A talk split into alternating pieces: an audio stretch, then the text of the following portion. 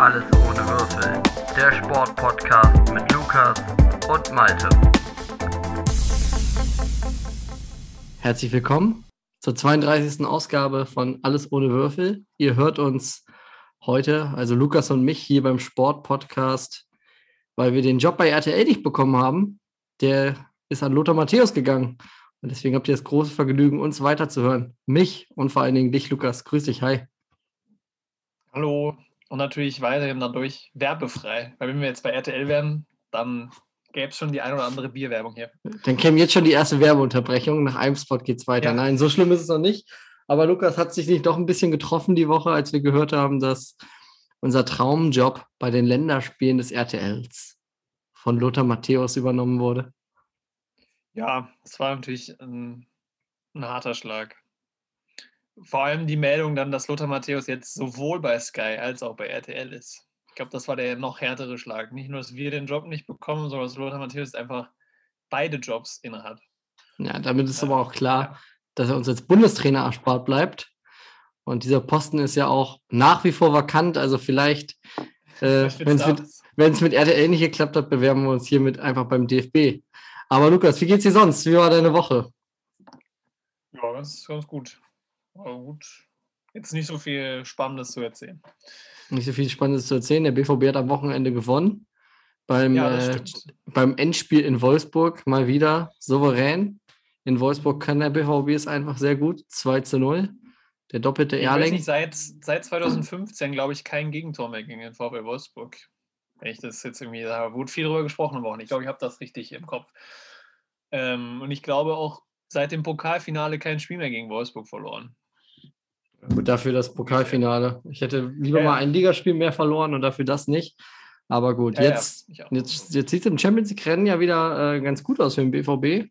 Das äh, soll aber heute nicht unbedingt unser Thema sein, sondern wir müssen jetzt direkt mal zum Anfang äh, die Chance ergreifen und äh, die, die Folge der letzten Woche in den zeitlichen, in den, den Kontext der Geschehnisse einreihen, weil ich glaube, beim äh, bei den Vertretern bei der Super League hat sich rumgesprochen, dass das zum einen nicht so eine richtig gute Idee war und zum anderen, dass wir eine kritische Sendung geplant haben.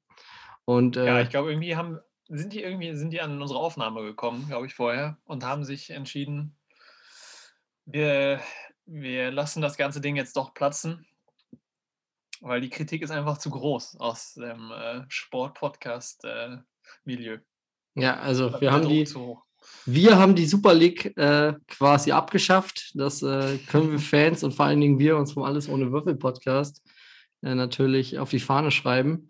Ähm, allerdings, und das muss man auch kritisch, muss man auch kritisch erwähnen, dass wir uns natürlich auch nicht als Vertreter der Champions League sehen. Also ich habe nach Aufzeichnung beziehungsweise nach Veröffentlichung unserer Sendung auch mal eine, ja, ich will nicht sagen eine wütende Nachricht bekommen, aber ich habe auch eine Diskussion oder eine längere Diskussion darum geführt, dass wir, äh, dass die UEFA und die Champions League ja auch nicht so der geile Wettbewerb sein.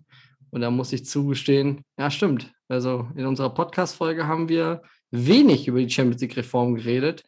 Naja, ich habe sie, wir haben sie schon noch angesprochen zum Schluss. Ähm, ja, weil die ist natürlich ähm, im Schatten dadurch, im Schatten des Super League-Streits, äh, Eklats, ist natürlich die Champions League-Reform trotzdem durchgesetzt worden, was natürlich völliger Humbug ist. Ähm, ja, und eigentlich ja genauso Müll ist. Ja, müssen wir vielleicht mal ganz kurz für alle, die äh, noch in den guten alten Zeiten des Fußballs leben und nicht mitbekommen haben, die Champions League soll ab 2024 ja in so einer Art ja, Ligasystem stattfinden. Ich glaube, Schweizer Modell wird es da genannt, mehr Spiele für alle. Ähm, Warum eigentlich Schweizer Modell?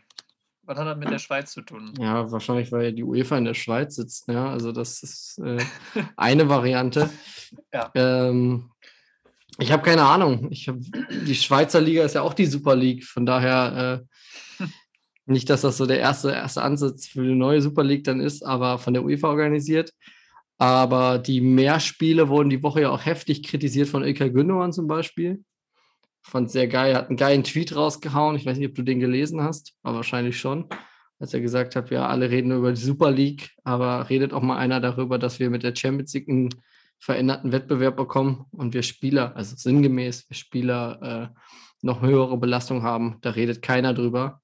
Also finde ich schon gut, dass dann auch äh, Spieler, die, die den Modus spielen müssen, auch mal sich ein bisschen kritisch äußern, weil die Kritik ist ja. natürlich berechtigt. Nicht nur für die Fans ist das äh, kein attraktiver Wettbewerb, sondern auch für die Spieler selbst, die ja quasi das Geld erwirtschaften äh, für die großen Firmen, für die Vereine.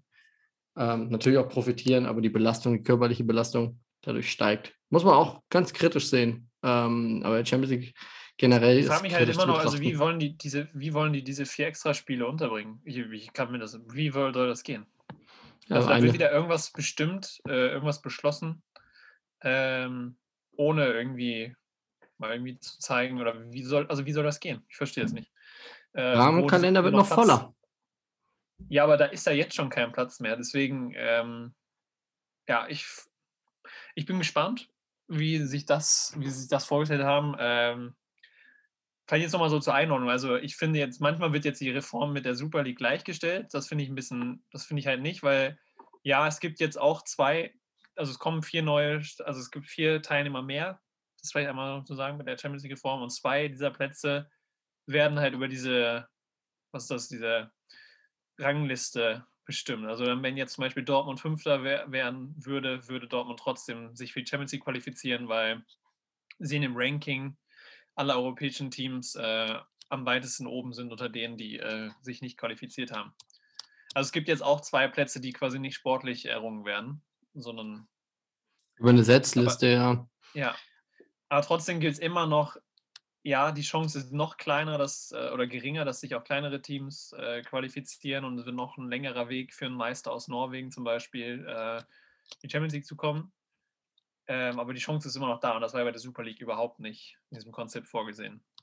Also aus der Sicht, das mal ganz gleichzustellen, finde ich halt ähm, ist nicht richtig. Also Super League war schon der Super GAU, aber die Champions League-Form ist auch ganz nah dran und äh, wir müssen sonst jetzt auch nicht irgendwie ähm, ich weiß nicht, wenn das jetzt vielleicht rüber so rübergekommen ist letzte Woche, aber die UEFA ist auf keinen Fall jetzt hier der, der Heilsbringer und äh, denen geht es auch nicht um den Fußball, der verloren geht, sondern denen war der größte Dorn im Auge, dass die zwölf Teams halt ohne die UEFA Geld verdienen wollen. Ja, ähm, ich finde es ja in dem ja. Kontext, wo du es gerade auch ansprichst, also klar, die UEFA äh, hat da in erster Linie ein bisschen sich selbst bedroht gesehen in seinem Sta in ihrem Status. Ähm, ja, und das, das war das einzige Grund, warum, also der einzige Grund, warum da so die Wellen so hochgeschlagen sind bei der UEFA. Also das hat nichts mit irgendwie, oh, die Fans tun uns so leid oder sowas zu tun. Damit hat das gar nichts am Hut. Es wurde, es wurde deutlicher als äh, je zuvor, glaube ich, auch vom Fußball als Produkt gesprochen. Das kann man, glaube ich, äh, jetzt auch mal ganz ehrlich sagen. Fußball ist natürlich inzwischen auch ein Produkt. Äh, trotzdem für uns Fans ist es, man, ich glaube, wir haben uns alle oder man muss sich mit der Zeit damit abfinden, dass es so ist, aber dass man so nicht alles auf einmal aufgeben muss, was man so am Fußball liebt. Das ist auch ganz wichtig. Ähm, was ich ganz spannend finde in der Diskussion ist ja, oder gerade in der, in der Champions League-Debatte, weil das alle davon sprechen, dass man den Wettbewerb ja auch attraktiver machen möchte, eben durch mehr Spiele. Aber ähm, meinst du so ein Liga-Wettbewerb, also nehmen wir jetzt mal die Bundesliga, äh, oder jeden anderen Ligawettbewerb in Europa. Klar, es gibt ein paar Spiele, die sind richtig wichtig, wie zum Beispiel am vergangenen Wochenende Wolfsburg gegen Dortmund. Das hat die Massen elektrisiert. Da ging es um jede Menge. Gleichzeitig gab es an dem Spieltag aber sicherlich auch die eine oder andere Partie, ähm, die hatte jetzt keinen so großen Wert sportlich für die Tabelle und auch nicht ja. für die neutralen Zuschauer. Also und das wird ja bei so einer Liga, bei so einem Schweizer Modell, wo dann quasi mehr Mannschaften gegeneinander spielen, dir ein Unentschieden ja noch eher verziehen wird. Du auch mal gucken musst, ach ja, gut, jetzt spiele ich unter der Woche gegen, weiß ich nicht, Zagreb, sage ich mal. Da lasse ich dann vielleicht mal als Bayern München meine äh, B11 auflaufen, weil am Wochenende in der Liga äh, gibt es dann das wirklich wichtigere Duell. Das geht dann gegen RB Leipzig oder Borussia Dortmund oder ähm, andere Vereine, die in der Bundesliga mitmischen und die dann äh, relevant sein könnten. Also mehr Spiele machen es ja nicht attraktiver. Also ich gucke ja nicht jedes Champions League-Spiel, was mir angeboten wird. Mein Konzept wäre eigentlich mehr K.O.-Spiele. Also, weil K.O.-Spiele muss man ehrlich sein, also wenn es 90 Minuten um alles geht, wir haben ja letzten Sommer mit ein bisschen, da muss man ja schon sagen, wir fanden es schon ein bisschen geil, bei diesem Turniermodus von der Champions League, weil man wusste, okay, nach 90 Minuten oder nach 120 Minuten plus Elverschießen vielleicht auch, ist ein Sieger ermittelt. Und in diesen 90 Minuten wissen die Mannschaften, hier geht es um alles. Bei einem Ligaspiel gegen äh, in einem Champions League-Wettbewerb, wo das Ergebnis am Ende irrelevant ist, weil man ja, damit rechnen kann, dass man eh am Ende weiterkommt, äh, guckt sich ja keiner an. Also mehr Spiele machen den Wettbewerb ja nicht attraktiver oder auch das für Zuschauer nicht attraktiver. Also du willst wieder zum alten System, komplett K.O.-Phase, von Anfang an wie im DFB-Pokal? Ich würde, nee, also ich, klar, das würde ich mir wünschen, aber ich würde es mir einfach wünschen, dass die UEFA so ehrlich ist und auch mal zugibt, dass mehr Spiele nicht Attraktivität bedeuten, sondern einfach nur mehr Vermarktung. Es wird immer davon gesprochen, man möchte den Wettbewerb zu attraktiver machen durch mehr Spiele, aber mehr Spiele machen es für den Zuschauer nicht attraktiver. Und Ligaspiele sowieso nicht. Also es ist so wie die Europameisterschaft. Welche war die erste, wo wir diesen, die besten drei hatten? Mit diesem Vierer, ja, das war Frankreich. Ja, war mit die langweiligste Europameisterschaft, weil du gemerkt das hast. Will ich jetzt so, das will ich jetzt so nicht sagen. Aber die war, Gruppenphase war schon deutlich, war schon sehr langweilig. Ja, ich erinnere mich halt, dass, dass Portugal halt bis zum Halbfinale kein Spiel gewonnen hat. Ja, und es auch nicht musste. Das muss man sich einfach bei diesem Turnierformat vorstellen. Also Portugal hat alle drei Gruppenspiele unentschieden gespielt. Äh, Achtelfinale, Verlängerung und Elfmeterschießen, glaube ich. Viertelfinale auch und im Halbfinale hat man dann Wales geschlagen. Ja, ich glaube, durch ich die mehr. Die EM trotzdem ganz cool, aber ich, ja, ich, also natürlich, dieses Turniersystem auch bei der EM ähm, ist kacke. Mit 16, also mit äh, drei Teams, die weiterkommen können. Also ich glaube nicht, dass wir in 20 Jahren von, äh, von dem legendären siebten Vorrundenspiel bei der Champions League Saison 2025, 26 zwischen Olympiakos Piraeus und äh, Dynamo Moskau sprechen werden. Das wird nicht passieren. Also diese Spiele, seien wir ehrlich, das macht keinen Spaß. K.O.-Spiele machen Spaß, Gruppenspiele machen es nicht interessanter an Wettbewerb. Ja, also ich finde das jetzige Format gut. Äh, meistens, ja, manche Gruppen in der Champions League sind einfach langweilig, aber das ist einfach so. Aber es gibt halt oft genug, auf jeden Fall für Dortmund immer, ist auf jeden Fall mal Druck da, in jedem Spiel gefühlt, finde ich. Äh, da habe ich bisher, glaube ich, noch keine einzige langweilige Gruppenphase erlebt, außer die eine, wo wir dann nur Dritter geworden sind. Ähm, weil da waren wir einfach zu schlecht in dem Jahr. Ja, aber sonst, ich finde es immer spannend. Du hast in der Mitte immer dieses Hin- und Rückspiel, wo du dann äh, innerhalb von zwei Wochen gegen das gleiche Team spielst, wo du es dann meistens ja, ja auch um diesen direkten Vergleich geht und sonst ja Gruppenspiel. Also das jetzige Format, Turnierformat finde ich eigentlich gut, auch wenn ich ja wie du auch schon gesagt hast, so das, ähm, das war ja letztes Jahr schon geil. Da haben wir auch, glaube ich, am Anfang des Podcasts mal drüber gesprochen gehabt. Äh, dieses Champions League Finalformat zum Schluss der Saison könnte ich mir halt auch einfach gut vorstellen. Ja, ich könnte ähm, mir, ich finde, man muss auch dazu sagen, es geht um viel mehr Geld. Die Startplätze, also der Wettbewerb öffnet sich nicht unbedingt für mehr Mannschaften und vor allen Dingen nicht für die Mannschaften, für die eine Champions League gemacht sein sollte. Also da äh, guckt die UEFA schon hin, dass das Geld wieder in die Taschen läuft, die sich jetzt gerade als die abtrünnigen Vereine bewiesen haben. Ähm, die großen Vereine werden ab 2024 noch weiter profitieren. Kann man ja eigentlich nur hoffen, dass die äh, Prognose von Florentino Perez dann stimmt. Und dann haben wir. Dass die bis dahin pleite sind, ja. Ja, dann haben wir bis dahin ein paar neue Vereine. Das wäre auch ganz schön, ja. Ähm, ist ja sowieso. Über Geld wurde diese Tage viel geredet. Ähm, mehr Geld abkommen oder in der Zukunft soll ja auch fließen für die Frauen Champions League, um vielleicht da mal überzuleiten. Ähm, da gab es ja jetzt auch zuletzt den Erfolg der Bayern-Damen gegen Chelsea. Du hast die, zumindest die Highlights gesehen. Ähm, erstmal ja. herzlichen Glückwunsch natürlich an die Bayern-Damen. Hinspiel gewonnen, ja. Jetzt Hinspiel gewonnen. Hinspiel am Sonntag nach London. Gegen Chelsea hat man 2-1 gewonnen. Ähm, äh, soweit ich mich da jetzt eingelesen habe, in den Spielanalysen und auch von den Highlights her, ähm, war Bayern, also hat es auch verdient gewonnen. Ähm, ja, bei den zwei Gegentoren von Chelsea sah die Torfrau aus Deutschland, an Kathrin Berger, nicht so gut aus. Ähm, also da hat man ein bisschen Glück gehabt auf Bayern-Seite, dass äh, die zwei Tore, ja, ich glaube, an einem guten Tag für die Torfrau ähm, werden diese Tore so nicht gefallen. Äh, aber ja, sonst glaube ich eine gute Leistung soweit. Und ja, jetzt geht's ähm, Rückspiel am Sonntag, glaube ich, dann um den Einzug ins Finale, wo man dann auf Barcelona oder Paris trifft, die sich 1 zu 1 getrennt haben. Ähm, was ich schon mal, also erstmal komische Erfahrungen, die spielen an einem Sonntagmittag. Also das ist, äh, ja, es hatte dann halt normale Liga-Atmosphäre irgendwie, weil die da in der Sonne gespielt haben, nicht irgendwie im Sternenhimmel. Unterm Sternenhimmel. Äh, und die spielen nicht mit einem Champions League-Ball. Das fand ich auch sehr komisch. Glaube, das wird dann ab nächstem Jahr auch geändert, wo dann die UEFA, ich glaube, weil die UEFA vermarktet nur das Finale.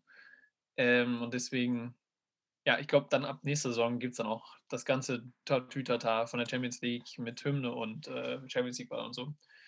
Es war auf jeden Fall irgendwie ein komisches Champions League-Feeling, also so Spiele von einem Sonntagnachmittag, äh, mir da die Highlights von anzugucken. Und ähm, Paris gegen Barcelona war halt tatsächlich auch auf so einem Trainingsplatz. Also hinterm Tor standen da die Bäume. Ja, äh, das hat man ja häufiger in letzter Zeit. Ich meine, der FC. Ja, also das ist ja wie bei Real Madrid dann ungefähr jetzt momentan. Aber ähm, hier auf der. Äh, ja. Die spielen auf der Alfredo Di Stefano äh, Kreisbezirkssportanlage, habe ich irgendwo gelesen. Ich glaube, die Kollegen von WUMS haben es so getitelt, fand ich sehr, sehr witzig.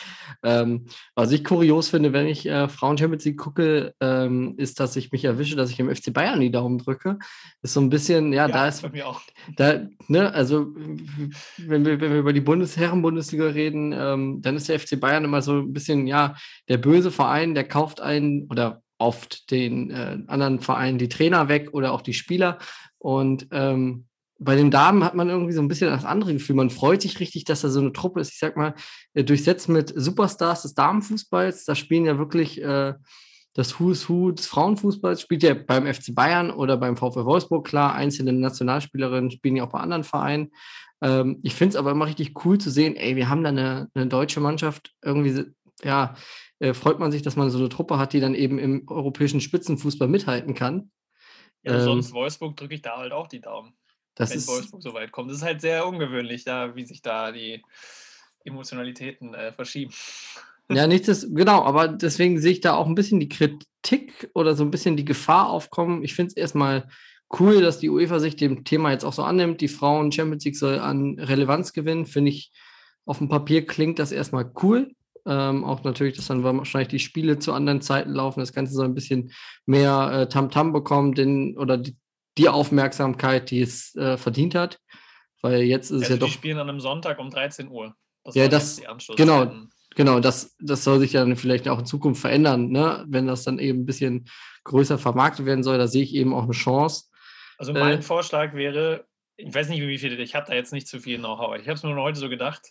Es gibt ja jetzt seit zwei Jahren oder so in der Champions League dieses bescheuerte 19 Uhr Anstoßspiel für die bei den Herren äh, einfach das streichen und die Damen Champions League um 19 Uhr laufen lassen. Ich glaube, da würden Leu mehr Leute dann einschalten als an einem Sonntag um 13 Uhr, wenn man eh an einem Dienstag äh, oder dann kannst du in den Bars halt, anstatt Lothar Matthäus im Vorbericht, kannst du dann lieber einfach äh, Frauen Champions League laufen lassen. Ist es, nicht, ist es nicht sogar so, dass die Youth League bessere, also attraktivere Anschlusszeiten hat unter der Woche als die Damen Champions League? Also das ist ja auch. Ja, die, Spiel, die Youth League spielt ja parallel, glaube ich, zu den Herren. Und die spielen dann ja immer nachmittags um 17 Uhr oder so vor, vor den Champions League-Spielen meistens. Also in der Gruppenphase auf jeden Fall. Ja, weiß ich auch nur, äh, weil ich äh, ehemalige Mitspieler von mir hatte oder einige, die dann mal zum Youth League-Spiel äh, nach Barcelona, glaube ich, geflogen sind. Also von daher, ähm, genau, also das wäre auch mein Wunsch, dass man eben darauf dann auch, wenn man, wenn man schon sich darum kümmert, äh, dass man auch vernünftige Anschlusszeiten für die Frauenschaft, die so ein bisschen mehr Wertschätzung auch da spiegeln. Äh, klar wird man nicht die großen TV-Verträge wahrscheinlich abschließen, ähm, weil es immer noch unterrepräsentiert ist, der Frauenfußball. Sehr ärgerlich das. Auf der anderen Seite, wenn die da eben mehr Geld reinstecken, hoffe ich, dass es eben auch, ähnlich wie bei den Herren, das Geld dann eben nicht bei den wenigen Vereinen ankommt, ähm, weil sonst hätten wir im Frauenfußball sehr, sehr schnell auch, oder haben wir jetzt ja auch schon, da kann man ja gar nicht haben wir ähnliche Verhältnisse wie beim Herrenfußball. Du hast einige Vereine, die sehr erfolgreich sind in Europa, die sehr erfolgreich sind in ihren nationalen Ligen. Ich glaube, England ist da auch nochmal so eine Ausnahme, weil da eben in allen Vereinen auch wieder sehr viel Geld steckt. Liverpool, Chelsea ähm, etc. Da sind schon einige gute Damenteams unterwegs. In Deutschland haben wir eben die beiden äh, Aushängeschilder des Damenfußballs. Klar haben wir immer noch die SGS Essen. Äh, das war doch das Aushängeschild, von dem du jetzt gesprochen hast, oder? Ich hatte eigentlich von den zwei Vereinen gesprochen, die wir schon erwähnt haben, aber die SSGS Essen schafft es ja trotzdem immer wieder auch. Ist ja trotzdem ein renommierter Frauenfußballverein, ne? auch immer wieder Nationalspielerin hervorzubringen oder auch ähm, ja, Frauenfußball in, in Köln äh, wird hoffentlich auch, wird auch immer größer. Ähm, hoffentlich in kommenden Jahren. Ich hoffe jetzt im Ruhrgebiet einfach, dass im Ruhrgebiet das jetzt auch mehr kommt. Ähm, weil da gibt es genauso viele Mädels, die Fußball spielen wie Jungs oder ähnlich viele. Ähm, nur gab es da bisher auch noch nicht so die Vereine, die man jetzt, also es gab halt die SGS Essen und den FCR Duisburg, der jetzt der MSV ist. Äh, aber so Schalke und Dortmund, äh, ich glaube, Bo hat Bochum eine Damenabteilung? Ich bin mir da gar nicht sicher. Der VfL Bochum hat eine Damenabteilung, die ist auch, äh, das weiß okay. ich, da spielen die ersten Damen auch, glaube ich, in der zweiten Bundesliga. Also. Okay. Aber jetzt haben sich ja zum Beispiel endlich ja Schalke 04 und Borussia Dortmund auch entschlossen, eine Damenabteilung zu starten. Hat deine, hat deine Heimatstadt Essen denn, also doch klar, SGS Essen, aber Rot-Weiß ja, Essen, dein Heimatverein? Äh, Rot-Weiß Essen nicht. Die nicht. Die könnten sie auch mal ein bisschen was tun, ne? Vielleicht würden sie dann auch mit, dem, mit den äh, Damen schneller in die, in die höherklassigen Ligen aufsteigen als mit den Herren. Das scheint ja dieses Jahr auch nicht zu klappen. Ja, ähm, das, das stimmt. Da sind wir auch sehr leise drüber geworden hier im Podcast, als der als der Höhenflug der Essen der Rot-Weißen sich etwas gelegt hat, da war ich nicht mehr ganz euphorisch. Ja, liebe, es stirbt zuletzt. Es ist noch, äh, ich glaube, sechs Punkte sind es noch. Unterschied. Es ist noch drin, aber ja, aber ähm, genau. Also Munteres Themenhopping hier heute. Nochmal kurz, äh, Damen Champions League, ähm, was ich auf jeden Fall ganz cool finde, ich habe mir jetzt das neue Turnierformat für nächstes Jahr angeschaut. Ähm, es gibt nur drei also nur drei feste Plätze, also die quasi direkt in die Gruppenphase eingehen. Also äh, das sind der Meister aus Frankreich, Deutschland und Spanien und sonst die restlichen 13 Teams müssen sich qualifizieren über eine Qualifikationsrunde, ähm, wo dann aus, also klar, also Länder wie dann Deutschland, England und äh, Frankreich, Spanien, die halt ein bisschen besser gesetzt sind im Ranking, ein paar mehr Teams in, in die Qualifikation äh, schicken können, aber ja, alle Teams irgendwie, also alle Nationen ähm, ein Team, mindestens ein Team in die Quali schicken können. Ja, ist da irgendwie alle Chancen haben, sich zu qualifizieren. Also ähm, das ist schon ein bisschen ein anderes System als in der Herrenabteilung bei der Champions League. Ich weiß, vielleicht gucken wir ja, gut, es wird noch ein bisschen dauern, bis die Dortmund-Frauen sich dann irgendwann mal vielleicht für die Champions League qualifizieren, aber wer weiß, ob wir dann äh, nicht zum Damen-Champions League-Spiel gehen an einem Abend. Äh, hätte ich auch nicht, nicht Die müssen ja ganz unten starten, ne? Das ja, sind noch ein paar Jahre. Also, die starten Weg jetzt in diesem Sommer, glaube ich, ne? Die Damen. Ja, der Weg ist lang, aber. Wie viele Ligen gibt es bei den Damen? Fängt das auch in der Kreisliga an? Ja, es gibt, gibt in aller Regel, jetzt, oh, jetzt kommt natürlich mein Laienwissen, aber es gibt natürlich Kreisligen, dann gibt es meistens eine Bezirksliga, dann meistens eine, äh, eine Verbandsliga. Äh, und ja, dann ist man. Viele. Also der Unterbau nach der ersten Liga kommt die zweite Liga, dann kommt die Regionalliga, dann kommt die, bei uns ist es dann eben die Mittelrheinliga hier in Köln. Ähm, und dann. Okay, also es fehlt quasi die dritte Liga als Zwischenbau. Genau, ich glaube, es gibt es ein, fünf, ein fünfgliedriges Ligensystem in Deutschland. Ähm, okay. Genau, ich glaube, das ist so der Stand der Dinge. Ich hoffe natürlich, ja, also dann wird es ja mindestens noch irgendwie fünf, fünf, sechs Jahre dauern, bis Dortmund in der Champions League dann spielt. ja, wobei natürlich äh, Alexandra Popp äh, als bekennende Anhängerin des BVBs ja bekundet hat, dass sie sich vorstellen kann, beim BVB mal zu spielen. Ähm, wenn sie ihre ja, wenn sie ihre Karriere, ihre Profikarriere mehr oder weniger beendet hat und dann schießt sie einfach den Verein hoch. Das wäre doch gar nicht so verkehrt. Ich sehe dein googelndes Gesicht, ja Lukas. Sie ist ja jetzt schon 30, also da müsste es schon, also die hat, tut sich ja jetzt nicht Verbandsliga an, glaube ich. Naja. Da müsste Dortmund sich schon sputen, damit das noch klappt, aber. Da müsste die echte Liebe schon groß sein, meinst du? Weil, also die muss ich ja sagen, also Alexandra Popp, die, das, da habe ich halt angefangen, auch den Frauenfußball so ein bisschen zu verfolgen. Da hat sie noch in Duisburg gespielt. Deswegen, die war mir immer ein Begriff. Und äh, er ist auch einer der absoluten Stars, ne? Im Frauenfußball, das kann man nicht anders sagen. Ja. Ähm, Deswegen, das würde mich natürlich freuen, wenn sie zu Borussia Dortmund kommt. Aber würde ich mich auch freuen, wenn wir sie dann mal äh, sehen können. Ich bin ja eh gespannt. Also ich hoffe natürlich, dass der BVB eine erfolgreiche Damenabteilung aufmacht, aber ich hoffe natürlich auch, dass andere Vereine noch nachziehen. Ich glaube, in der Bundesliga gibt noch so den einen oder anderen Verein, ähm, und ich glaube, Dortmund war mit einer der letzten Vereine, aber ich glaube, die anderen Vereine könnten auch ein bisschen mehr Engagement reinstecken. Ähm, beim FC wird das, glaube ich, immer ein größeres Thema. Ähm, und wenn du mal hier bist in Köln, Lukas, dann gucken wir uns auch mal ein Spiel von den Damen an. Auch bei den Fortuna-Damen ist auch nicht zu verachten. Auch eine gute Truppe. Ähm, ja, Champions Ja, League Also, haben wir, glaube ich, damit Daumen. klargestellt. Wir haben es einmal, Wir drücken Daumen. einmal dem FC Bayern die Daumen, dass wir das sagen in dem Podcast auch ungewohnt.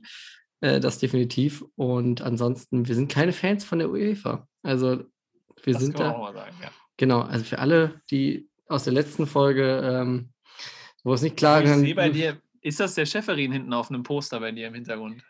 ist das, ist das Michael Platini Bettwäsche, die da über meinem. Ja. ja, klar. Ähm, ich bin großer, doch großer, eigentlich bin ich ja doch großer Fan. Äh, das, der ist ein super Best, ich bin auch großer FIFA-Fan, weißt du ja. Mehr vom Videospiel als vom Weltverband, aber ähm, gut. Das Schönste an den Auslosungen ist- sind immer eigentlich die ersten 10, 15 Minuten, wo sich da die Präsidenten die Ehre geben und irgendwie eine Rede halten. Die guckt man Nicht immer die am Auslosung liebsten. selbst, sondern immer das, was vorher kommt. Ich finde, die größte, die größte Begeisterung ist immer, wenn ein- irgendein gealterter Weltstar die Loskugeln ziehen darf und man immer hofft, wer ist es diesmal? Legendär Wesley Snyder bei der Auslosung, der äh, ein bisschen außer Form geraten war. Aber gut, äh, Ja. sei ihm vergönnt, er hat ja in seiner aktiven Zeit genug geleistet. Da kann er jetzt auch ein bisschen den Mölders machen und äh, die Wampe stehen lassen. Ist ja gar kein Problem. Ja, Wir nehmen ja heute ja wieder an einem Abend auf, kurz vor Aufzeichnung. Das heißt, hoffentlich, wenn wir die Folge am Freitag rausschießen, dann äh, sind alle Themen, die wir heute besprochen haben, noch nicht obsolet. Das heißt, die UEFA hat die Champions League-Reform für die Frauen noch nicht zurückgezogen. Ähm, ja, Herr Schäferin ist noch Verbandschef und ähm, bei Real Madrid ist man vielleicht immer noch nicht zu der Erkenntnis gekommen, dass eine Super League beknackt ist. Äh, du hattest ja eh einen großen Medienscoop dahinter äh, oder einen großen, ja, ein großes Täuschungsmanöver vermutet.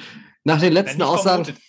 Ich hatte, es war ein, äh, ein Gefühl, das ich hatte. Und an sich kann man ja schon sagen, da wurde jetzt viel Shitstorm für die Champions League-Reform wurde jetzt auf jeden Fall erstmal, kam jetzt erstmal nicht aufgrund dieser Super League. Aber ich kann mir einfach nicht also vorstellen, das ist so schlechtes Marketing für diese Teams, die das jetzt gemacht haben, weil die sind ja jetzt wirklich unten durch, auf jeden Fall bei den europäischen Fans. Ähm, in England sind schon Köpfe gerollt, sind am Rollen. Äh, Besitzer werden jetzt vielleicht, müssen jetzt wahrscheinlich den Verein verkaufen, weil da der Druck zu hoch wird von der gesamten Anhängerschaft in dem Verein, wie bei Arsenal. Oder bei, bei, äh, bei der Arsenal, wo Spotify- Spotify-Chef Daniel Eck daran interessiert ist, den Verein zu kaufen. Und bei, bei Manchester United ist Herr West, Westwood, heißt er Westwood oder Westward? Oder? Ja, der muss auf jeden Fall auch gehen. Das ist ja jetzt nicht, also das ist nicht der Besitzer, aber das ist der von der Besitzerfamilie eingesetzte sportliche Leiter oder Vereinschef. Der wird CEO. auf jeden Fall, ja genau, der wird auf jeden Fall zum Ende des Jahres gehen müssen. Ähm, ja, bei Liverpool ist auf jeden Fall auch ordentlich ähm, Druck auf dem Kessel, sage ich mal. Wäre skurril, wenn, also ich sag mal, wenn das, äh, wenn das ein versuchter Marketingstreich gewesen wäre, um, um die UEFA Champions League Reform äh, durchzukriegen, Ja, weil Ähm, die, also ja, ist das nicht gelungen. Also äh, da war ein nein, deswegen glaube ich auch nicht mehr, dass das das war. Also ich, ich kann mir nur vorstellen, dass die UEFA sich äh, so insgeheim bedankt hat bei den zwölf Teams und sagt, so, wie blöd seid ihr eigentlich? Aber Wobei- danke dafür. Bei Herr Perez und Herr Agnelli haben ja immer noch nicht so große Einsicht gezeigt, auch unter Ja. der Woche. Das war ja, äh, ich fand, das war der Höhepunkt eigentlich, dass du nach dem, nach dem Shitstorm immer noch nicht erkannt hast, dass deine Idee da halt wirklich richtig beknackt war. Also hervorragend. Nein, aber man muss ja auch einfach nur mal ganz kurz, also diese Blödheit dahinter, diese Arroganz auch. Du triffst dich zu zwölf, wirklich zu zwölf, nur mit den Chefen in irgendwelchen Zoom-Calls, machst da irgendwie so ein, so ein Projekt auf, ohne mit irgendwem zu sprechen und einfach davon auszugehen, dass die Leute das irgendwie abnicken. Also die müssen ja irgendwie erwartet haben, dass die Leute das abnicken und äh, applaudieren vielleicht sogar oder sich freuen darauf. Weil die schienen ja wirklich sehr überrascht zu sein und also das auch so völlig unkoordiniert irgendwie in einer Nacht- und Nebelaktion an einem Sonntag ja spät abends zu verkünden, ohne irgendwie das durchzuplanen. Also das war, es ist wirklich äh, alles sehr skurril. War kein guter Promo-Move, meinst du? Nee, also das, das also wer auch immer sich da diese, diese, diese Kampagne ausgedacht hat, ich glaube nicht, dass der noch einen Job hat jetzt bei denen. da. Ist die Seite eigentlich noch online? Die hatten auch eine Internetseite, oder? Weiß ich nicht, aber äh, für mich war die Super League ja eh der größte Witz, als klar war, dass Arsenal London daran teilnehmen möchte. Von daher, allein das hätten sie ja vorher mal überlegen müssen, ob das so schlau ist. Nee, die European Super League Website kann ich nicht mehr finden. Oh, schade. Das ist wirklich tragisch. Ja. Naja, ich glaube, Arsenal ist auch der, dass der Verein oder ja, der am meisten jetzt weint weil da war die Champions League oder mal wieder große Fußballbühne zum Greifen nah. Ich glaube, da wird man halt in den nächsten Jahren erstmal wieder nicht mehr hinkommen. Außer über, vielleicht, wenn man jetzt die Euroleague gewinnt. Das kann natürlich, wenn sie die Euroleague noch gewinnen, da haben sie ja noch die Chance. Dann können sie nächstes Jahr wieder Champions League spielen. Oder wenn Daniel Eck den Verein übernimmt und das ganze äh, Spotify, die Spiele demnächst beim Spotify gestreamt werden, das wäre natürlich, dann könnte, würden sich auch alle Ehre machen. Ein grünes Arsenal-Auswärtstrikot in den Farben von Spotify wäre auch mal klasse. Ähm, da wir große Spotify-Fans sind, äh, als eine der Plattformen, wo unser Podcast auch zu hören ist. Top. Wir würden auch ein Sponsoring, also wir würden auch Werbung machen, kein Problem. Ähm, lass uns mal weggehen von der Champions League. Wir haben jetzt ziemlich lange darüber geredet und äh, ich würde eher über was anderes reden, also Europa ähm, mal ein bisschen beiseite schieben. Wir haben diese Woche, glaube ich, ein Thema, was fernab vom Spitzenfußball oder fernab vom europäischen Wettbewerb läuft, und zwar der Abstiegskampf in der Fußball-Bundesliga. Ähm, nachdem klar ist, ja, Schalke 04 ist abgestiegen, darüber haben wir schon gesprochen, beziehungsweise haben wir noch nicht im Moment der Aufnahme. Äh, wussten, wussten wir auch das noch nicht. Also Schalke 04 ist abgestiegen. Äh, das, ich habe äh, wieder zu weit aus dem Fenster gelehnt. Ich habe wieder auf die Schalker getippt und gesagt, dass sie nicht absteigen an dem Abend und dass sie Freitag noch drin sind. Und dann, ja, ich wurde wieder Lügen gestraft. Ja, wir haben, glaube ich, oft genug über Schalke 04 geredet, mal mit ähm, viel Spott über unseren Erzrivalen aus dem Ruhrgebiet. Gleichzeitig aber auch haben wir immer wieder erwähnt, dass wir eigentlich uns wünschen würden, dass dieser Verein, diese Mannschaft das hält. Ich fand es einigermaßen ähm, auch als Dortmund-Fan ergreifend, äh, die Bilder zu sehen. Anschließend, ich meine nicht die Prügelbilder, darüber müssen wir, äh, glaube ich, nicht reden, dass das äh, keine, ähnlich wie die Super League, keine gute Idee war. Ähm, den Fan. Also den, dem Hinteregger wird es ja wahrscheinlich gefallen haben. Also da gehören Prügeleien gehören ja zum Fußball, hat er ja gesagt. Ja, ich glaube, er meinte Prügeleien unter Fans. Wenn er Hinteregger angegriffen würde, würde er es vielleicht auch wieder ein bisschen anders sehen. Ähm, der hat ja. ja egal, war auch immer eine blöde Aussage von ihm. Ähm, und ja, waren natürlich echt unschöne Szenen. Sowohl in Schalke, wo dann da Spieler angegriffen werden. Als auch in Leverkusen, wo sich Fangruppierungen. Leverkusen-Fans, ja, muss man ganz ehrlich sagen, Gewalt hat da nichts zu suchen und Schalke 04 hat auch in der kommenden Saison in der Bundesliga nichts mehr zu suchen. Ähm, ja, am Ende sehr, sehr trauriger Abstieg, oder? Also ich glaube, das wünscht man ja keinem Verein, so ein Abstieg, auch dem allergrößten Rivalen nicht. Und vor allen Dingen werde ich persönlich, wenn ja nächstes Jahr wieder hoffentlich die Fans in Stadien sind, werde ich den Termin gegen die Blauen, werde ich im Rahmenkalender doch als Dortmund-Fan schmerzlich vermissen, weil so ein Derby dann ja doch am Ende ein besonderes Spiel ist.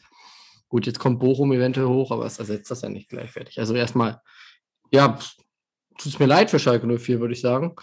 Ähm, gleichzeitig ist damit aber auch klar, dass ein Platz schon vergeben ist und die anderen Vereine, die äh, bemühen sich gerade mit allen Kräften da rauszukommen aus dem Abstiegskampf, beziehungsweise die tun gerade alles dafür, um einen sicher geglaubten Klassenerhalt wieder zu gefährden. Passend dazu trinke ich heute auch ein Bremer Bier. Die Marke lassen wir unerwähnt, solange es kein Sponsoring gibt. Ähm, und Werder Bremen war ja so ein bisschen dein, dein Team to watch auch dieses Jahr. Wer die ganz frühen Podcast-Folgen hört, weiß es. Ja, und Werder hat sich so richtig schön in die Scheiße gefahren, Lukas. Was ist da los? Ja, gefahren. Also, ich habe mir von Anfang an gesagt, dass dieser Kader eigentlich also noch schlechter Jahr war zu diesem Zeitpunkt, ähm, als Danny Klaassen verkauft worden ist oder verkauft werden musste, als in der Saison davor, wo man ja sich nur ganz knapp in die Relegation noch gerettet hat am letzten Spieltag und wo man sich einfach in Düsseldorf bedanken kann, dass die ja mal wieder am letzten Spieltag eigentlich einen sicheren Relegationsplatz aus den Händen gegeben haben. Ähm, und dann hat die Mannschaft lange überrascht und ja, auch wurde es wurde ja oft dann geschrieben, irgendwie äh, Bremen mit ganz ekligem Fußball, aber clever, äh, gute Verteidigung, haben wir viele Unentschieden irgendwie geholt eine Zeit lang oder 1-0-Siege. Und waren da irgendwie im gesicherten Mittelfeld. Ähm, und da ging es jetzt die letzten Wochen echt bergab mit einer Niederlage nach der anderen. Noch richtigen Aussetzern, die, die, also die Verteilung ist jetzt auch nicht mehr gut genug. Ja, vorne keine Durchschlagskraft. Und jetzt bist du da unten drin und hast, glaube ich, von den Teams da unten jetzt auch noch echt den härtesten, äh, das härteste Restprogramm. Ähm, warte, ich zähle es nochmal auf. Bremen gegen Leverkusen. Dann spielt man in Augsburg, also direkter Konkurrent. Und am letzten Spieltag, komm, noch gegen Gladbach. Und vor allen Dingen spielt man, und das ist ja das Kuriose bei den Bremern, äh, gleichzeitig auch noch im, im Halbfinale des DFB-Pokals am Tag der Ausstrahlung des Podcasts heute, Freitag, äh, gegen RB Leipzig. Das heißt, theoretisch ähm, kann man im Pokal irgendwie noch eine Sensation schaffen und in der Liga sieht es aber arg nach Abstiegskampf aus. Ja, du hast gesagt, der Kader ist nicht gut genug. Ähm, immer wieder auch die aufkommende Kritik am Trainer, den wir beide ja persönlich äh, ja sehr schätzen. Also ich finde Florian Kofeld fand ich immer so in der, in der Außenwahrnehmung, das fand ich sehr, sehr cool. Sehr angenehmer Typ, ähm, wer sich ein bisschen mit ihm auseinandergesetzt hat. Begeistert er ja eigentlich doch, aber der Fußball, den er, den seine Mannschaft selbst gezeigt hat, ja, ist andere als begeisternd. Auch schade, wenn Werder runtergehen würde. Ja, das finde ich also, ja, sehr traurig. Also ich habe mir das Team ja jetzt nicht ohne Grund ausgesucht. Ähm, sondern ich habe schon gewisse Sympathien für Werder Bremen. Ähm, ist, ich glaube, ich habe das schon mal irgendwie, ich weiß nicht, ob ich das hier gesagt habe im Gespräch, aber wenn Dortmund sich in die Super League verabschiedet hätte und nicht mehr in der Bundesliga teilnehmen, dann wäre es ein ganz, äh, ganz enger Kampf zwischen Freiburg und Werder Bremen um, um meine Anhängerschaft.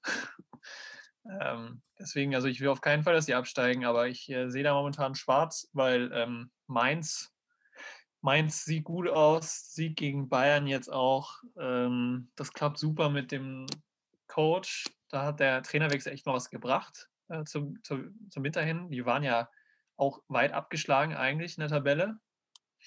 Zur Winterpause noch. Äh, die scheinen jetzt aber echt gefestigt zu sein. Ja, Augsburg muss man mal schauen. Die haben jetzt auch den Trainer gefeuert. Wer eigentlich noch nicht. Ähm, gab schon erstaunlich viele Trainerwechsel. Ganz kurz, kriegst du Kriegst du alle Trainerwechsel äh, in der Bundesliga, kriegst du sie hin? Äh, nee, ich glaube nicht mehr. Aber wir können ja mal, also, wer ist denn noch ohne Trainerwechsel diese Saison? Äh, also, wenn man nicht die Trainerwechsel, die im Sommer passieren, mit einrechnet? Nee, nee, auch die würde ich einrechnen. Also, welches Team hat den Trainer nicht gewechselt und geht aller wahrscheinlich nach, auch mit dem gleichen Trainer in die neue Saison? Äh, das ist Stand jetzt Union Berlin. Genau, 8, 9, 10 haben wir. Gesichertes Mittelfeld. Ja, Union, Freiburg, Stuttgart. Hoffenheim hat den Trainer nicht gewechselt, Sebastian Hoeneß. Aber der ist schon so ein bisschen auf der Kante noch, oder? Weil auch also, immer wieder gesagt wird, dass man dem Trainer da, weil er ein verheißungsvolles Talent ist, dass man ihm Zeit einräumen möchte. Ja, und dann haben wir, ja, Werder hat den Trainer noch nicht gewechselt. Ja. Und alle anderen. Ich hoffe Vereine. auch, dass sie es nicht tun, weil ja. ich glaube nicht, dass es ein Trainerproblem ist. Aber dafür hat äh, mit Schalke 04 äh, ein Verein den Trainer so oft gewechselt, dass im, ich glaube im Schnitt jeder Bundesligist im Laufe der Saison oder zumindest zum Ende der Saison mindestens einmal den Trainer gewechselt haben würde. Also. Ja, verrückte ja. Saison auf jeden Fall, was die Trainer angeht. Trainerkarussell ist ja auch so ein Thema aktuell. Also wir lassen uns auch darüber sprechen. Erstmal noch zu Werder. Ich finde es persönlich sehr schade. Ich finde aber auch, wie du schon sagst, der Kader ist nicht ich habe gerade noch mal einen Blick drauf geworfen, äh, bis auf die Hoff den Hoffnungsträger Philipp Backfrede, der jetzt wieder bei den Profis mittrainieren darf. Ja, dem wurde ja letztes Jahr kein Vertrag mehr gegeben. Und ja, dann hat ich er, da, ich glaube, ich, wenn man die Folge 2, 3 oder so anhört in der Saison, da habe ich gesagt, dass den Werder, der Werder Bremen Mittelfeldspieler fehlen. Die haben nur den Eggestein als Bundesliga-tauglichen Stammspieler im zentralen Mittelfeld. Wir könnten jetzt einen Service anbieten, dass wir einen Einspieler von der, der Folge, von der jeweiligen. Aber es würde uns nicht so viele Klickzahlen bringen. Deswegen, liebe Hörer, wenn ihr nochmal Lukas Kommentar hören wollt, wie er sich zur Kadersituation von Werder Bremen zu Beginn der Saison geäußert hat, dann hört doch nochmal nach. Eine der ersten, ja, 30 Folgen, irgendwo da wird es zu hören sein. Einfach nochmal alle kurz anhören, ja. ja, hilft. Äh, da erfährt man jede Menge über uns. Ja, Werder, äh, Philipp Backfrede ist vielleicht der Hoffnungsträger jetzt im Abstiegskampf in den letzten drei Spielen und womöglich auch im Pokalfight gegen Leipzig. Ich drücke den Bremern sowohl gegen Leipzig als auch in allen anderen Spielen noch die Daumen. Ähm, ich hoffe, ich weiß nicht, sonst, wir haben jetzt noch Bielefeld, Köln und die Hertha. Die Hertha ist in Quarantäne. Bielefeld. Jetzt, glaube ich, zum Wochenende wieder raus, oder? Ja, die kommen jetzt wieder raus. Kiel ist ja auch schon wieder raus, ne? unser Gegner im Pokal-Halbfinale. Und erfahrungsgemäß guckt man mal zurück in die letzte Saison, als Dynamo Dresden in der zweiten Liga aus der Quarantäne zurückkommen musste. Ist jetzt nicht unbedingt ein Wettbewerbsvorteil, ähm, wenn man 14 Tage nicht trainieren durfte als Mannschaft und direkt wieder ins äh, kalte Wasser geworfen wird. Und ich glaube, Hertha muss im Dreitagesrhythmus Spiele bestreiten. Und du ähm. hast drei Punkte Rückstand auf den Relegationsplatz, vier Punkte auf den Nicht-Abstiegsplatz, mit drei Spielen weniger natürlich. Aber trotzdem hast du halt psychologisch schon den Druck, okay, du musst dieses Spiel gewinnen. Klar, du spielst gegen Schalke, also du hast die drei Punkte aufgeholt. ähm, oh, dann spielst du noch gegen, gegen Mainz ähm, im Nachholspiel. Ich weiß nicht, was ist der, wer ist der andere Freiburg? Gibt es noch im Nachholspiel, wo auch so ein bisschen die Luft raus zu sein scheint. Also, das sind jetzt nicht die schwersten Nachholspiele, sage ich mal. Vor allem, wenn Mainz. Ähm, äh, gegen Mainz geht es als erstes am nächsten Montag. Da könnte es für Mainz schon noch darum gehen, jetzt den wie nächsten Montag. Jetzt, äh, einzutüten. ich, dachte, ich dachte nie wieder Montagsspiele. Was ist denn da los in der Bundesliga? Ja, das ist ja ein Nachholspiel, was terminiert wurde. Ah ja, Riesenskandal. Also doch wieder Montagsspiele. Ähm, nee, also Hertha ist, sehe ich aber auch definitiv als Abstiegsgefährdet. Könnte am Ende für Werder so ein bisschen die Rettung sein, dass er ein Verein ist, der noch schlechtere äh, Grundbedingungen hat. Also wäre eigentlich auch ein, für alle Fußballromantiker ja eigentlich ein gutes Zeichen, wenn die Hertha runtergehen müsste. Ähm, nachdem Lars Windhaus da sein komplettes Geld reingesteckt hat.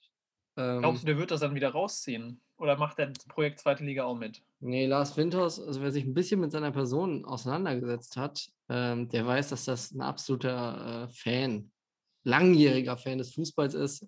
Und von daher, der ist überhaupt nicht an Geld interessiert, sondern der, der hat einfach nur die Liebe zur Hertha. Und deswegen wird er da auch, würde er mit dem Verein auch ähm, durch dick und dünn gehen. Und ich sehe ihn eigentlich auch schon äh, bei jedem Auswärtsspiel in der zweiten Liga mit in der Kurve stehen. Das ist ja ganz klar. Das ist für mich so ein Sandhausen. Typ. Ist ein volksnaher Typ. Kann man nichts anderes sagen. Und dann äh, Köln, ja, natürlich mit dem Wie sieht da aus bei euch? Oh ja, da werde ich jetzt mal hier direkt live aus Köln. Friedhelm Funke, der Friedhelm Funke-Effekt, äh, hält natürlich ganz Köln im Atem. Das erste Spiel gegen Leverkusen ähm, das war äh, bitter, weil man da schon gute Chancen hatte, aber am Ende halt 3-0 verloren hat, wegen den äh, Stürmern von Leverkusen, die sehr schnell sind. Und ähm, aufgrund ihrer Schnelligkeit.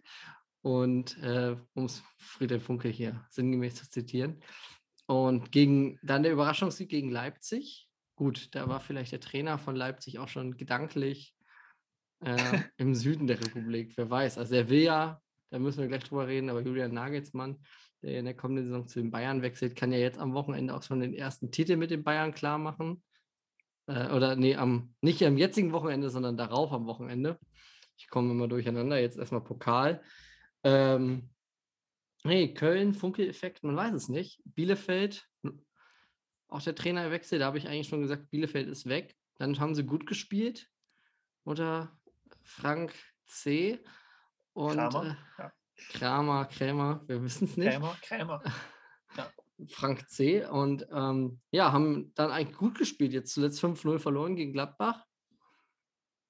Pff, davor äh, ja, Schalke besiegt, aber du hast es schon angesprochen, das ist, glaube ich, jetzt nicht die hohe Kunst. Ähm, nee, Abstiegskampf in der Bundesliga beinahe genauso spannend wie der Aufstiegskampf in die Bundesliga. Und da hoffe ich ja eigentlich noch, dass wir im Laufe der nächsten Wochen meine Sonder, vielleicht nochmal einen Gast dazu holen. Ähm, wobei ich aktuell. Ja, obwohl, also Nordderby in der Relegation ist mit dem gerade erzielten Ergebnis im Nachholspiel vom HSV, ja, ist wohl nicht mehr realistisch. Also da können sich die Fans im Norden entweder auf Nordderby nächstes Jahr in der zweiten Liga freuen. Ähm, weil gerade eben das Ergebnis hier einflattert jetzt ganz äh, direkt mal live, eins zu eins. Äh, HSV gegen Karlsruhe und ich weiß gar nicht, wann, die, wann der HSV das letzte Mal ein Spiel gewonnen hat. Das ist auf jeden Fall lange her. Ähm, das heißt, das wird dieses Jahr eigentlich, also das ist jetzt schon fast, ja, das ist schon fast nicht mehr möglich, außer ähm, Kiel wirklich, ähm, ja, hat jetzt richtig Probleme in seinen zwei Nachholspielen, aber da muss man abwarten, aber sonst die direkten Aufstiegsplätze sind auf jeden Fall äh, nicht mehr erreichbar eigentlich. Das heißt, also ja, dann geht es dann doch ein Nordderby vielleicht. Wer weiß. Kiel gegen Also, Bremen. Oder Düsseldorf. Fortuna Düsseldorf ist auch wieder ähm, drin im Race. Hat auch noch Fortuna Chancen. Fortuna Düsseldorf gegen den FC in der Relegation. Auch das hätte eine gewisse Brisanz. Also, Also da kann man sich, also da kann man sich hoffentlich auf was freuen in der Delegation. ja, wobei natürlich ohne Fans, das ähm, hat dann bei so einem Spiel dann noch einen höheren Wermutstropfen. Also ich will, ich will mir nicht, jetzt gut, die Bayern werden am Wo werden am kommendes Wochenende, ähm, da werden wir vielleicht auch nochmal drüber sprechen in der nächsten Folge. Aber äh, die werden ja wahrscheinlich Meister werden. Mal wieder in einem Stadion ohne Fans. Ja, aber die kriegen ja immerhin eine gute Show zu machen mit den GoPros an den Biergläsern und so. Also da wird schon was für die Fans dann auch geboten bei der Meisterfeier. Ja, spannend wird, wie der BVB womöglich ähm, im Pokalfinale steht in Berlin und dann vielleicht den Pokal gewinnt ohne Fans. Auch das, also das ist ja, wenn die Bayern einen Titel gewinnen, dann äh, wundert man sich ja nicht darüber, dass die Stimmung nicht äh, am Kochen ist, weil das einfach zu häufig passiert. Und nicht, weil die Bayern-Fans leise werden, das will ich gar nicht sagen. Ähm, sondern einfach, weil das, weil es ja eigentlich schon ja, Gewohnheit ist. Aber eine Relegation, also es ja, kann ja der, da ist ja, kommt ja, das ist kumuliert da, das Gefühl, das schönsten Gefühl eines Fans, weil deine Mannschaft in die höchste Spielklasse aufsteigt und gleichzeitig auf der anderen Seite ja dieses Gefühl der größten Niederlage, weil für dich bedeutet es jetzt ein Jahr lang Auswärtsfahrten nach Sandhausen und ähm, Heidenheim statt äh, Dortmund und Bayern äh, oder München. Das ist natürlich klar, da treffen zwei Welten aufeinander. Und das ohne Fans äh, dieses Jahr, weil wenn dann noch ein Nordderby oder eben ein rheinisches Derby, stelle ich mir sehr, sehr krass vor. Ja. Gut, willst du einen Tipp abgeben? Oder haben wir das letzte Woche schon? Nein, aber wer, willst du einen Tipp abgeben? Wer, wer steigt ab? Wer Relegation? Also Schalke, Schalke ist ab. Ja, Äh, den, den, den letzten Platz hätte ich jetzt ausgeklammert. Da wir jetzt am Wochenende keinen Spieltag haben, ähm, können wir darüber eigentlich nochmal nächste Woche reden. Allerdings würde, ist mein Tipp eigentlich echt, dass die Hertha äh, Probleme bekommt. Abstieg oder Relegation, eins von beiden wird es, weil einfach ich glaube, dass dieser, dieser Wettbewerbsnachteil extrem viele Spiele in sehr kurzer Zeit, dazu kommt noch das Corona-Trainingslager, worüber wir noch gar nicht gesprochen haben. Also die Spieler, die quasi jetzt gerade in Quarantäne waren, werden dann kurze Zeit in den Spielrhythmus, Trainingsrhythmus gelassen, um dann wieder ins Hotel zu müssen. Ähm, ich glaube, für, für Vereine wie Hertha ist es besonders schwierig und dazu kommt noch, dass ich da jetzt nicht erkenne, ähm, dass das so eine, so eine Einheit, so eine gebildete Einheit, ich sehe da keinen vorne weggehen. Beim FC muss man Jonas Hector, glaube ich, lobend hervorheben, der gegen Leipzig mit seinem Doppelpack äh, Mann des Spiels war und einfach die Truppe, man hat so ein bisschen das Gefühl, da wächst jetzt wieder was zusammen. Die Mannschaft hat Moral.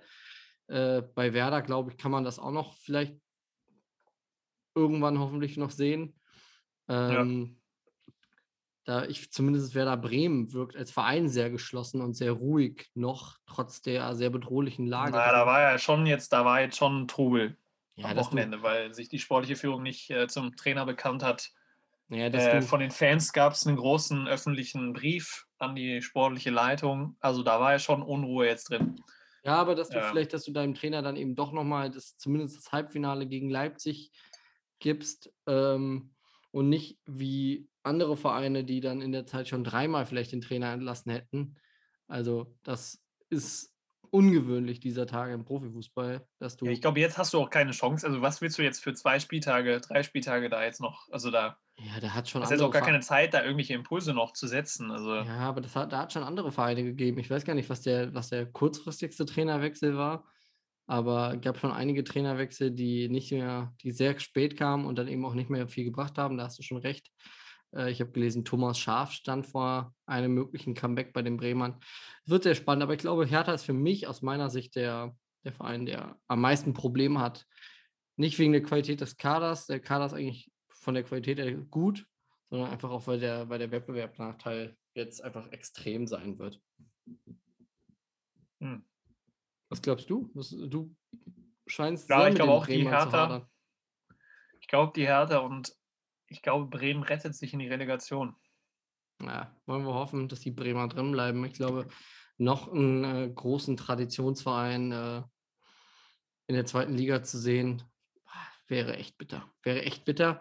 Ähm, lass uns doch noch, weil wir es gerade auch jetzt besprochen haben, Trainerwechsel in dieser Saison war es sehr en vogue, äh, zum Mitte-Trainerwechsel zu greifen oder Trainerkarussell. Ich glaube, keine Saison, an die ich mich erinnern kann, hat ein so verrücktes Trainerkarussell zu bieten wie diese. Äh, inbegriffen natürlich auch der, die Sommerpause.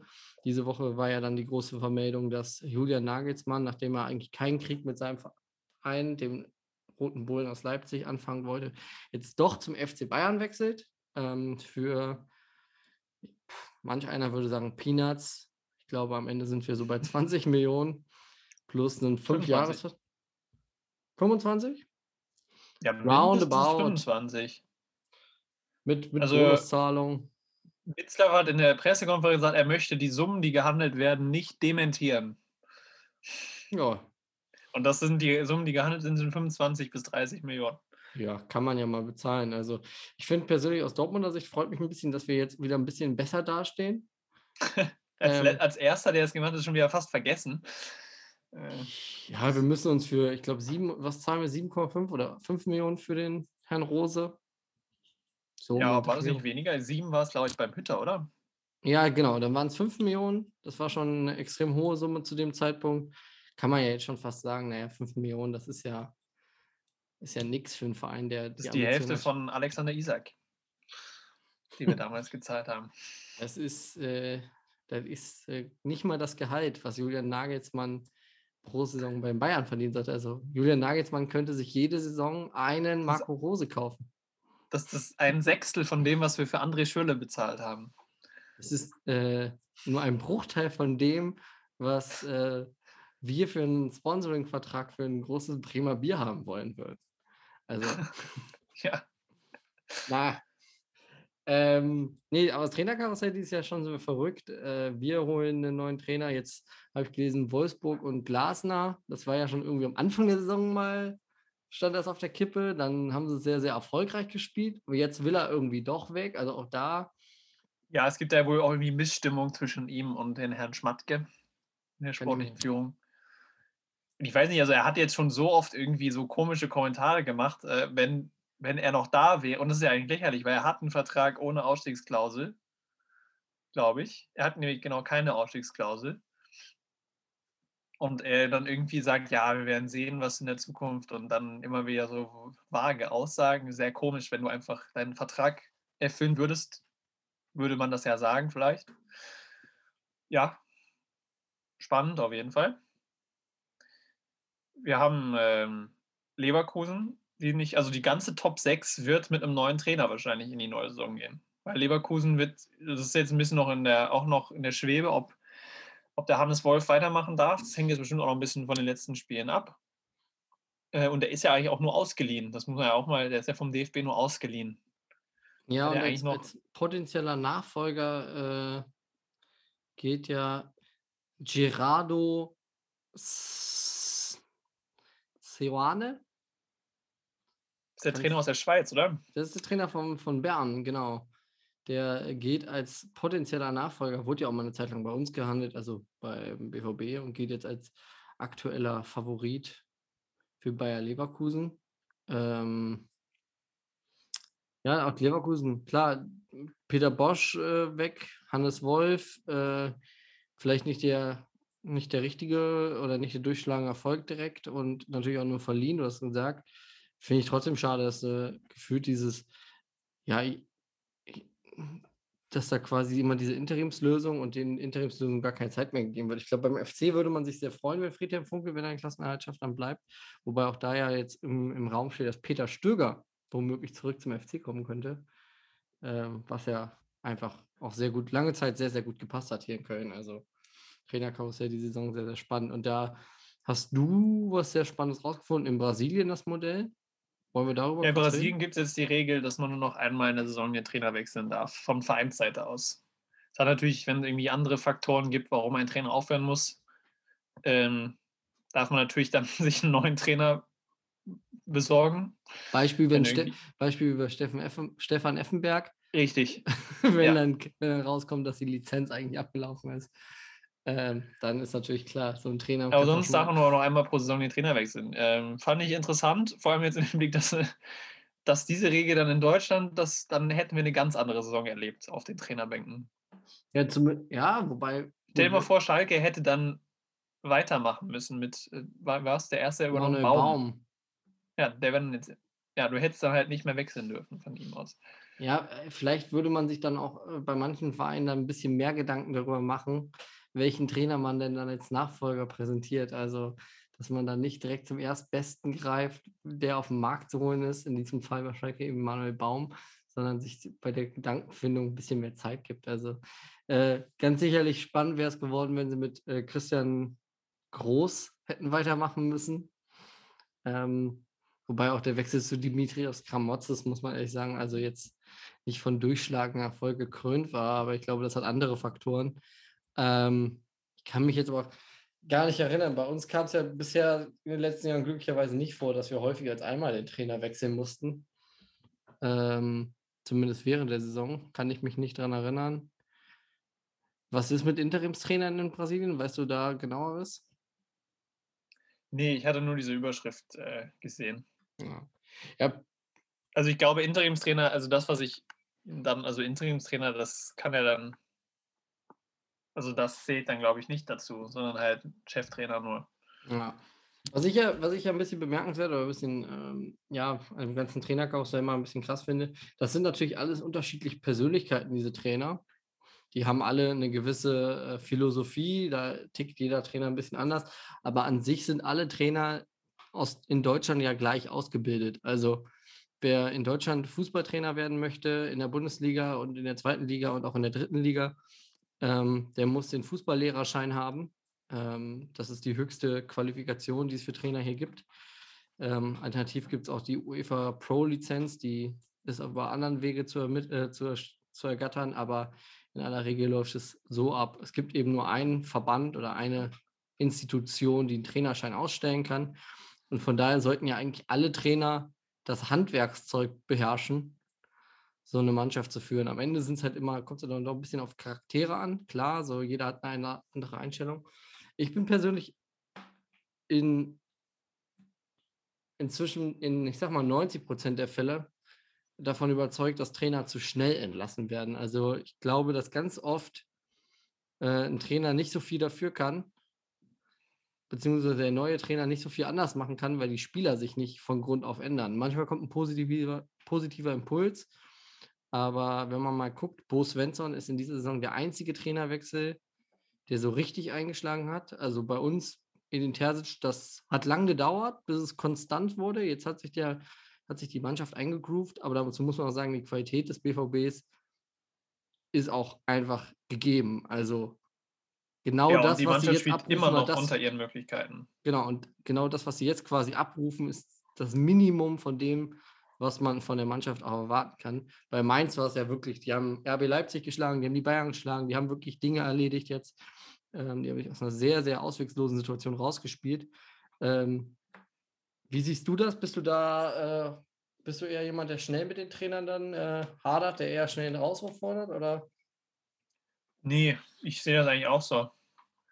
Ähm, mehr Zeit lassen. Ähm, aber das ist auch immer, das ist aber so eine Generalregel jetzt hier äh, aufzustellen, ist, glaube ich, auch irgendwie schwierig. Aber vor allem von aus einer Außenperspektive, wenn man jetzt irgendwie nicht jeden Tag dabei ist. Anscheinend war er bei Köln mit dem Gistol, hat es ja anscheinend auch nicht mehr geklappt, wo die Spieler wirklich auch keinen Bock mehr hatten, äh, mit ihm zusammenzuarbeiten. Ja, wo, wobei beim dann, FC, das kann man halt von außen nie so gut beurteilen, ne? aber ja, beim FC war aber auch eine ganz besondere Situation. Äh, ich glaube, Horst Held und äh, weiß nicht, ob du das wusstest, Markus Gistol sind ja direkte Nachbarn in Köln. Ja, ja. Und äh, das Gespräch, also die Art und Weise, wie man sich getrennt hat, war ja dann doch einigermaßen äh, ja, spektakulär unaufregend, weil da ein sehr gutes Gespräch geführt wurde. Man hat sich da sehr gut verstanden. Ich meine, Trainerentlassungen oder Trainerabgänge können ja auch viel lauter über die Bühne gehen. Wir sehen es gerade beim FC Bayern, wo Hansi Flick ja, wir haben letzte Woche über den Alleingang gesprochen, einen Alleingang ankündigt und daraufhin beim FC Bayern, wie das äh, alle, alle. Ja, das Zuschauer ist das, was ich jetzt eigentlich auch noch ansprechen wollte, weil ich finde es dieses Jahr. Ja, perfekte Überleitung. Ja eigentlich nicht dann. das. Hm? Dann habe ich ja eine perfekte Überleitung geschaffen, Lukas. Ja, weil ich finde da jetzt, also es ist ja dieses Jahr jetzt nicht so, dass jetzt irgendwie äh, zu überschnell Trainer entlassen werden. Ähm, außer, ja, weiß ich nicht genau. Also bei Schalke war, hätte man einfach fragen können, warum geht man, geht man mit, äh, mit David, David Wagner in die Saison, wenn man ihn dann nach einem Spiel gegen den FC Bayern München äh, dann feuert, am ersten Spieltag, dann, also davon hätte man ausgehen können, dass man gegen Bayern verlieren wird. Ähm, aber diese Saison ist es ja eher so, dass entweder Trainer von ihren Ausstiegsklauseln äh, Gebrauch machen und vorher aussteigen oder jetzt einfach so aus ihren Verträgen rausgehen, mit anderen Vereinen verhandeln, obwohl sie Vertrag haben. Ähm, ja, also siehe Flick, siehe Nagelsmann, Glasner, der jetzt auch mit einem Abgang äh, spielt. Also das sind ja dieses Jahr eher die Trainer, die voll aktiv äh, irgendwie ihre Rolle einnehmen in diesem ganzen Trubel. Das ist, finde ich, das Bemerkenswerte dieses Jahr. Also hm. gar nicht so sehr ähm, also die Diskussion hatten wir, glaube ich, schon vor zwei Jahren mal, dass Trainer zu schnell entlassen wurden. Da wurde Dieter Hecking bei Borussia Mönchengladbach rennen lassen, obwohl der eine ganz gute Saison eigentlich gespielt hat. Ähm, ja, aber ja, jetzt die Saison sind es die Trainer. Ich weiß nicht genau, was ich so davon halten soll. Auch schon mit diesen Ausstiegsklauseln. Ähm, ja, ich finde es irgendwie ein bisschen befremdlich, muss ich sagen. Ich finde persönlich, also Ausstiegsklauseln, ich habe da schon mal, ein, ich weiß nicht, ob ich es hier im Podcast gemacht habe, aber ich bin eigentlich jemand, der sagt, das ist das gute Recht von den Trainern, ähm, weil sie auf dem relativ schnelllebigen Geschäft Fußball auch ihre, ihre Karriere im Blick haben müssen. Ähm, Gerade vielleicht die, die nicht unbedingt eine aktive Karriere vorher hatten, wo sie sehr, sehr viel Geld eingenommen haben. Bei nachfolgenden Trainergenerationen wird es noch ein Tick spannender zu sehen. Also ich sag mal so, so wenn so ein Mbappé kann man jetzt noch nicht drüber sprechen, aber so ein Typ, der einfach jetzt in seiner aktiven Karriere einfach wahnsinnig viel Geld verdient, was der später mal als Trainer verdienen möchte, quasi. Also die Gehälter schrauben sich da ja auch immer weiter hoch. Ne? Also wenn, wenn so Leute mal Geld Trainer werden oder die müssen dann auch nicht mehr Trainer sein, die haben ja ausgedient, aber die erfolgreichen Trainer, die jetzt auf dem Markt sind, viele von denen haben in der Zeit Fußball gespielt, wo man eben vielleicht noch nicht so viel verdient hat und wo man es eben auch essentiell ist, dass man eben danach noch was macht. Und warum dann nicht beim Sport bleiben? Ich finde es dann vollkommen okay und legitim, wenn ein Trainer sagt, ähm, ich habe meine 15 Jahre, sage ich mal, Karriere vielleicht. Und wenn ich da eben eine Zeit lang sehr erfolgreich sein kann und eben die Möglichkeit habe, Aufstiegschancen zu nutzen, dann finde ich das okay. Weil umgekehrt, wenn der Trainer mal eine Zeit lang nicht erfolgreich ist, dann landet er ganz schnell wieder vor der Tür bei dem Verein und verdient, hat keinen Job und verdient, macht eben auch durch jeden Rauswurf wirst du nicht attraktiver für den Arbeitsmarkt als Trainer. Also jemand, der viele Entlassungen hinter sich hat, wird wohl kaum noch bei einem großen Bundesligisten äh, einen Job finden. Äh, deswegen haben wir auch immer wieder neue Trainergesichter, weil eben die alten verbrannt sind. Stelle ich jetzt mal als Hypothese in den Raum. Ich finde es aber absurd, wie hoch die Summen inzwischen sind. Also wenn der FC Bayern dann 25 Millionen oder 23 Millionen oder was auch immer für einen Julian Nagelsmann zahlt, ähm, zeitgleich ihm auch einen Fünfjahresvertrag ausstattet in einer Welt, wo wir wissen, ja, so ein Trainer kann eben auch mal unerfolgreich sein, ähm, obwohl er eben die beste Mannschaft Deutschlands zur Hand bekommt. Also kann auch mal ganz schnell nicht klappen. Ähm, oder es kann irgendwie dann doch plötzlich zwischenmenschlich nicht funktionieren. Dann zahlst du eben eine extrem hohe Summe dafür, dass du einen Trainer noch beschäftigst, obwohl er nicht mehr bei der Trainer ist. Also das Risiko, was die Vereine inzwischen eingehen für den Trainer, auch wenn der Trainer natürlich die wichtigste Person in der Kaderplanung sein sollte, weil er der, derjenige ist, der die Richtung vorgibt. Der sollte eigentlich wichtiger sein als jeder Spieler. Äh, kann ich schon nachvollziehen, aber die, die Summen, die da inzwischen transferiert werden für Trainer, finde ich schon ein bisschen absurd. Das ist schon. Ähm, das kannst du auch den Fans irgendwann dann nicht mehr klar machen, weil du diese Geldspirale sich immer weiter dreht. Wir regen uns schon über die Transfersummen für Spieler auf. Jetzt kommen noch die Trainer dazu. Also das ist nichts, das ist, verliert irgendwann einfach an, an Realität. Ja, die Frage ist aber jetzt, warum zahlst du dann äh, 90 Millionen für einen Spieler äh, und warum sind dann 25 Millionen für einen Trainer nicht okay? Ja, weil der, weil der, der Spieler am Ende natürlich auch ein bisschen vermarktet. Und wenn man ein Produkt sieht, dann ist der wahrscheinlich derjenige, für den die Leute einschalten werden. der wird deine Tore machen, der wird Trikots verkaufen und meistens entweder erhoffen sich die, die ganz großen Vereine, die so einen teuren Spieler holen, einfach wahnsinnig viele Leistungen dafür. Also der schießt dann eben die Tore, macht die Titel, Beispiel Erling Haaland. Wenn der irgendwo hingeht, dann hofft der Verein, der den kaufen sollte für 150 Millionen, sage ich jetzt mal als Summe in den Raum, hofft er einfach, dass er das Geld in Toren wieder aufwiegt. Oder eben in Trikotverkäufen etc. Oder eben bei uns, wir haben Haaland für 20 Millionen gekauft. Dann ist das eben, das muss man dann so sehen, eine Wertanlage eine Aktie im Grunde. Das klingt eklig, aber es ist so. Bei Trainern, ja, das ist halt, eine, das ist halt oft die entscheidende Position. Der wird dann auch meistens, wenn so ein Trainer entlassen wird, dann machst du einfach Verlust. Also da, einen Spieler verkaufst du meistens, dann kriegst du ihn irgendwie noch verkauft, wenn er nicht funktioniert, dann ist das okay, dann holst, kriegst du ihn vielleicht ohne Verlust verkauft. Wenn du einen Trainer entlässt, der hat fünf Jahre Vertrag und verdient acht Millionen im Jahr und musst ihn nach zwei Saisons entlassen, dann zahlst du den drei Jahre weiter, ohne dass er Leistung bringt. Das ist dann auch irgendwie absurd. Ich finde ja. das Ganze. Ist auf jeden Fall Druck auf dem Kestel. Aber ich fände es auch cool, wenn. Läuft. Ich fände es ähm, aber auch umgekehrt genauso cool, das muss man ja auch ehrlich sagen, wenn die Vereine, äh, wenn nicht nur die Vereine mit den, an den Verträgen festhalten würde, also ein bisschen weniger vielleicht äh, die Trainer schnell entlassen, umgekehrt aber auch halt nicht direkt die Trainer die Flinte ins Korn werfen würden. Also Oliver Glasner jetzt mal als Beispiel, die nebulösen Ankündigungen nach einem Jahr, auch wenn es vielleicht mit Jörg Schmatke nicht, äh, nicht so fruchtet, die beiden nicht die besten Freunde werden. Man muss im Beruf nicht unbedingt äh, nur befreundet sein. Also der Erfolg, den die Mannschaft momentan hat, ist, glaube ich, gutes Aushängeschild, dass es doch am Ende funktioniert, dass eine Zusammenarbeit nicht unmöglich ist. Und er hat einen Vertrag unterschrieben. Also wir fordern immer zu Verträgen, muss man stehen. Das fordern wir bei den Spielern. Und wenn ein Trainer eben keine Ausstiegsklausel hat, äh, dann finde ich, hat er auch seinen Vertrag zu erfüllen. Bei Hansi Flick sehe ich das ein bisschen im Grunde ähnlich. Ne? Also ich will den da. Ja. Nein, also ich habe mir, ich glaube, mich stört es ein bisschen daran, weil ich halt auch noch ein bisschen Fußballromantiker bin und mich jedes Mal darüber aufrege, wenn Spieler irgendwie mit gültigen Verträgen bei anderen Clubs vorstellig werden, wechseln wollen, das irgendwie öffentlich machen. Äh, und ich finde, der Trainer ist so die Person, die irgendwie so das Gesicht des Vereins so ein bisschen auch ist und irgendwie so die Vorbildsfunktion für die Spieler sein sollte in irgendeiner, in, also in einer Weise und irgendwie die Richtung vorgibt. Und wenn dann jetzt die Trainer auch noch damit anfangen, mit Ausstiegsklauseln und mit, ähm, ja, mit irgendwie Wechselankündigungen und irgendwie bessere, zu besseren Vereinen gehen wollen und so.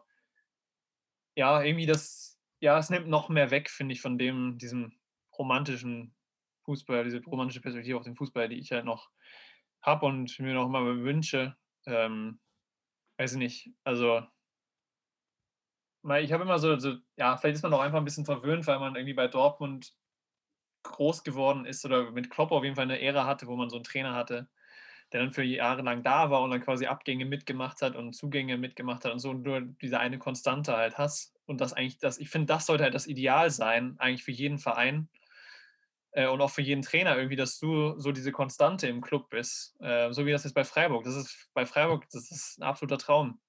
Ja, das mit, ist äh. Das ist, so, und das, und das ist einfach schade, dass das jetzt, dass das jetzt einfach nicht mehr, ähm, ja, so, also so gar nicht mehr dann irgendwie jetzt auch von der Trainerseite nicht mehr irgendwie forciert wird, sondern bei der Trainerseite auch nur noch Karriere im Vor Vorgrund steht. Also irgendwie, ich gehe jetzt zu Frankfurt für zwei Jahre mit dem Wissen, dass ich danach dann zu Gladbach gehe für zwei Jahre wiederum gehst du, du gehst zu Salzburg und dann gehst du zu Gladbach für zwei Jahre und du hast schon die Ausstiegsklausel im Sinn, damit du dann zu, zu Dortmund oder irgendwie nach England oder irgendwo anders hingehen kannst und dann bist du da zwei Jahre und hast dann schon im nächsten, okay, jetzt danach geht es dann zu Bayern oder Liverpool oder irgendwas. Aber das man muss den Trainer doch auch zugutehalten, dass sie das nie beteuern. Also du, die, so ein Trainer wie Christian Streich, da weißt du, der ist einfach aus der Region, der ist auch wahrscheinlich, der ist seit Jahrzehnten in diesem Verein oder seit Jahren, äh, vorher in der Jugendabteilung, ich weiß nicht, ob er schon über Jahrzehnte da ist, aber wahrscheinlich schon.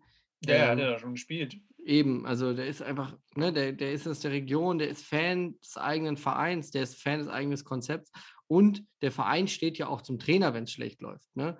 Warum soll ich denn als Trainer über mich ergehen lassen, dass, der, dass ich zum Verein stehen muss, äh, der Verein aber nicht unbedingt gezwungen ist, für mich einzustehen. Also so ein bisschen, ne, man wünscht sich das dann in beide Richtungen. Und ja, Trainer, das, wäre jetzt das, was genau, ich damit impliziere. Also. Die Trainer küssen aber auch nicht das Wappen. Also es ist ja bei Spielern immer ein bisschen so, bei Spielern sind die, klar, ich würde mir auch wünschen, dass die Trainer gerne lange bleiben bei meinem Verein, ähnlich bei den Spielern auch. Aber bei den Trainern ist es in den seltensten Fällen so, dass die ja nach außen auch eine romantische oder ne, eine fußballromantische äh, Beziehung zum Verein symbolisieren, indem sie irgendwie Gesten machen vor der, vor der Südtribüne in Dortmund oder vor den sonstigen Tribünen. Trainer sind da ja eher zurückhaltend. Es sei denn, es ist mal ein Trainer, der so ein bisschen aus der eigenen Schule kommt. Ne? Man hat das bei Paul Dardai, da hat man das Gefühl, dem Herd, dem liegt Hertha BSC, wenn vielleicht auch nicht in der aktuellen Verfassung oder im aktuellen Zustand, so wie er es jetzt vorgefunden hat mit den Windhorst-Millionen, äh, ihm liegt der Verein aber Hertha am, am Herzen. Bei Edin Terzic hat man ja auch den Eindruck, der ist Fan von Borussia Dortmund, der arbeitet gerne da und der, der möchte Teil dieses Vereins sein. Und da kann man sich ja sicher sein, dass er, wenn nicht, wenn es nicht äh, irgendwas Wildes passiert, dass er das auch einlösen wird. Und auch das wäre halt für mich ein absoluter Traum, wenn der jetzt einfach Cheftrainer wird. Aber das ist zum Beispiel jetzt bei Frankfurt. Also klar, du bist nicht aus dem Verein Hütter, du bist jetzt nicht aus Frankfurt, aber du warst jetzt die letzten zwei Jahre, hast da was Unglaubliches aufgebaut mit der Truppe. Und ich kann mich noch erinnern, dass ich einer der ersten Mal gesagt habe, dass der Trainer nicht lange bei Frankfurt bleiben wird. Das stimmt, ja, das kann Weil ich die echt schlecht begonnen hatten, glaube ich, in der ersten Saison. Ähm, und dann erreichst du jetzt vielleicht die Champions League mit dieser eingeschworenen Truppe. Und das ist ja dann quasi so, das wäre dann jetzt der nächste Schritt, diesen Verein weiterzuentwickeln. Ja, da dann gehst du lieber recht. zu Gladbach. Ja, da gebe ich dir auch recht. Das verstehe ich einfach nicht. Und das ist das gleiche bei Glasner in Wolfsburg du hast da jetzt eine Truppe, wo du vor der Saison gesagt hast, okay, die Jungs, die werden irgendwie Top 10 spielen. Hast du jetzt in die Champions League geführt? Das scheint auch irgendwie eine, eine eingeschworene Truppe zu sein und dann baust du dir was auf über ein Jahr und dann hast du keinen Bock, dich zu bekennen für die nächste, für die nächste Saison. Da ja, gebe ich dir auch absolut recht, dass das diese Projekte, dass, also, die, dass die nicht an ihre eigene, ihre eigene Arbeit gefühlt nicht zu Ende bringen wollen. Das ist auch so ein bisschen, ne, ich finde, bei Nico Kovac zum Beispiel, als er von, von Frankfurt zu den Bayern gegangen ist, ne, ich bin kein Fan des FC Bayerns, das ist ja allen klar hier, ähm, aber ich fand es eigentlich, es wurde relativ äh, früh auch kommuniziert. Er hat aber mit Frankfurt noch den Pokal gewonnen. Das, ich glaube, das war so der perfekte Abgang um dann aber auch zu sagen, er hat bei Bayern München gespielt, er bekommt diese Möglichkeit. Ich glaube, die Bayern zu trainieren, das muss man auch als Nicht-Bayern-Fan anerkennen, das ist schon eine ziemlich große Nummer. Das ist der größte Verein. Wenn du diese Chance bekommst als Trainer, äh, das ist schon, glaube ich, schwierig zu widerstehen. Und er hat den perfekten Abgang gemacht, aber er hat sein, sein Projekt, äh, Eintracht Frankfurt, hat er ja zu Ende gebracht. Ähm, dass du kritisieren darfst, und das sehe ich genauso, dass Trainer quasi eigentlich noch nicht fertig sind, dass da eigentlich noch einen Schritt weitergehen könnte mit dem Verein und dann äh, irgendwie der Ruf des Geldes dann vielleicht dann doch interessanter ist als der sportliche Werdegang mit der Truppe, mit der du dich eingespielt hast. Das finde ich auch persönlich schade. Da gebe ich dir absolut recht, ja. Ich glaube, ja, das ist mein Problem mit Sache. Aber gut, Ganz kurz noch, Schalke 04 hat ähm, äh, David Wagner nicht nach der 8-0-Pleite gegen, gegen Bayern entlassen, sondern nach der 3-1-Pleite gegen Werder Bremen am zweiten Spieltag. Also das vielleicht. Ja, noch. gut, dann hast du ihm zwei Spieltage Zeit gegeben. Nee, nur, nur, nur damit, wir, damit wir keine, damit wir noch in dieser, in dieser Sendung hier das klarstellen, damit wir keine wütenden Nachrichten bekommen, dass wir hier äh, Fake News verbreiten würden bei Fake News, okay. bei alles ohne Würfel. Das soll es nicht geben. Das ist hier ein seriöser Sport-Podcast. Ja, wir peilen die Top 50 in den Spotify-Charts an. Daniel Eck, Arsenal London, finden euch beide klasse. Äh, kann uns hochpetern. Also, also wir können hier gerne auch einen Arsenal-Podcast draus machen, wenn es was mit dem Spotify-Sponsoring wird. Ja. Wenn uns jemand in Schweden hört, ähm, Daniel Eck sagt Bescheid, wir machen es. Arsenal fand ich war schon immer, ja, da, war schon immer mein großes, mein großer englischer Herzensverein. Sehr klar. Arsenal. Da spielten noch Legenden wie Henri. Den kenne ich. Ja, also damals war schon eine Truppe, die ich gerne angeschaut habe. Jens Lehmann im Tor, der hm. Verrückte. ja, der Verrückte. Lukas. Wir haben lange, lange Folge, Folge, jetzt schon wieder. Ja. ja. Diese Woche müssen wir keine Tipps abgeben. Ähm, Dortmund besprechen wir dann kommende Woche. Vielleicht noch ganz kurz, wer spielt im Pokalfinale gegeneinander? Dortmund gegen Werder, ist ja klar. Ja, nee, es wird, würde ich mir auch wünschen. Ja, das ist mein, mein Wunschtipp, ist Dortmund-Werder. Realistisch spielt Dortmund gegen RB Leipzig. Ja. Das ähm, kann man sagen. Ja, so dann spielt man, glaube ich, zweimal hintereinander innerhalb von einer Woche. Wenn ich das richtig auf dem Schirm habe. Letzter Spieltag ist gegen Leverkusen, oder? Nein, aber das Pokalfinale ist ja an einem Donnerstag in zwei Wochen. Das ist am Christi Himmelfahrt Donnerstag. Ach, das, das Pokalfinale ist diesmal, dieses Jahr vor dem Saisonfinale. Ja, ja. Das ist am, am 13. Mai und gegen Leipzig spielen wir am Wochenende davor. Also dann würde man zweimal hintereinander gegen Leipzig spielen. Ne, das wäre natürlich klasse, weil wenn wir die Euroleague-Quali durch den Pokalsieg schon sicher haben, dann äh, motiviert uns das besonders für den Saisonendspurt. Aber gut, uns motiviert es nächste Woche wieder hier zu sein. Lukas hat mir wie immer äh, sehr viel Spaß gemacht. Sehr kontrovers heute diskutiert. Ähm, und dann hören wir uns nächste Woche wieder bei Alles ohne Würfel. Kurze Info noch zu unseren Social Media Kanälen. Hast du da irgendwas zu vermelden? Wir haben Instagram. Folgt da kann man uns, uns folgen. Genau. Sehr gut. Lukas, keiner wirkt so gut für Social Media Kanäle wie du. Von daher, lass uns uns dabei belassen und dir noch einen schönen Abend. Wir nehmen auf am Donnerstagabend. Falls wir irgendwas vergessen haben in der Sendung, dann liegt es daran, was wir Freitag am Morgen noch nicht wussten. Und viel Spaß äh, mit der Euroleague heute Abend. Ja, die werde ich wahrscheinlich nicht gucken, aber gut. Da, wieso, da spielt Arsenal, da spielt doch Arsenal, unser, unser Unser Liebling, ja, stimmt, unser Lieblingsverein. Ja, gleich gegen Villarreal. Äh, ich schalten, wir schalten natürlich ein und berichten dann nächste Woche. Arsenal, Arsenal. Falls der Spotify-Deal bis dahin in trockenen Tüchern liegt. Deswegen nennen wir die Folge auch einfach nur äh, Arsenal, Arsenal. ja. Um besonders viel Aufmerksamkeit bei Daniel Eck und Spotify zu erregen. Vielleicht klappt's. Ansonsten äh, versuchen wir es doch nochmal mit der RTL-Bewertung Bewerbung und äh, schummeln uns da irgendwie rein. Und Lothar Matthäus bleibt doch nur bei Sky. Alles klar, Lukas. Bis nächste Woche. Mach's Ciao. gut. Ciao.